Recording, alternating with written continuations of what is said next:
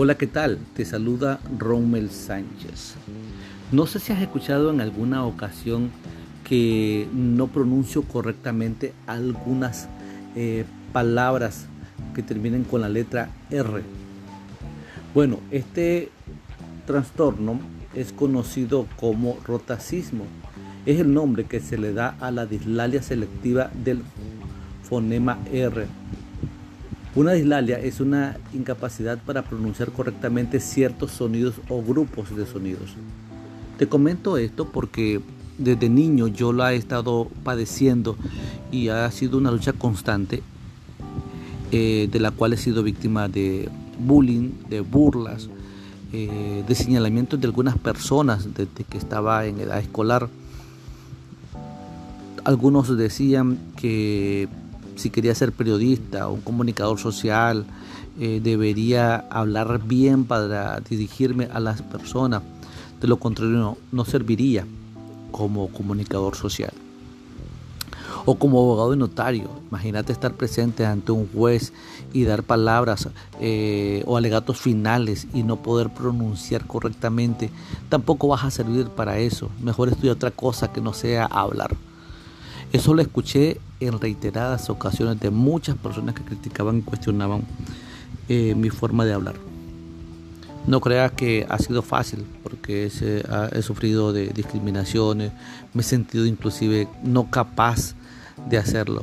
Pero en una ocasión me animé a hacer lo que la gente decía, no puedes, cuando leí un versículo bíblico. Y quiero que tomes nota en Éxodo capítulo 4, versículo del 10 al 12, dice lo siguiente. Entonces dijo Moisés a Jehová, ay Señor, no soy hombre de palabras elocuentes ni de ayer, ni de anteayer, ni aun desde que tú hablas a tu siervo, porque soy tardo en el habla y torpe de lengua. Y el Señor le respondió, ¿quién dio la boca al hombre? ¿O quién hizo al mudo y al sordo y al que ve y al ciego? ¿No soy yo Jehová? Ahora pues ve que yo estaré con tu boca y te enseñaré lo que hayas de hablar. Esta palabra de Dios poderosa fue la que me dio ese ánimo de decir, yo puedo, porque Jehová, porque Dios me va a dar esa palabra que yo necesito, me va a dar esa fortaleza que yo necesito. Las personas solo te saben criticar, te saben decir no puedes, pero Dios me dice tú puedes, adelante. Y aún trabajando, aún haciendo mi labor como comunicador y abogado y notario, eh, he sido motivo de burla, pero eso no me importa, porque al final Dios me da la victoria que necesito. No sé si en tu familia hay un niño, un hermano, un sobrino, inclusive tú tengas este trastorno, pues no te desanimes.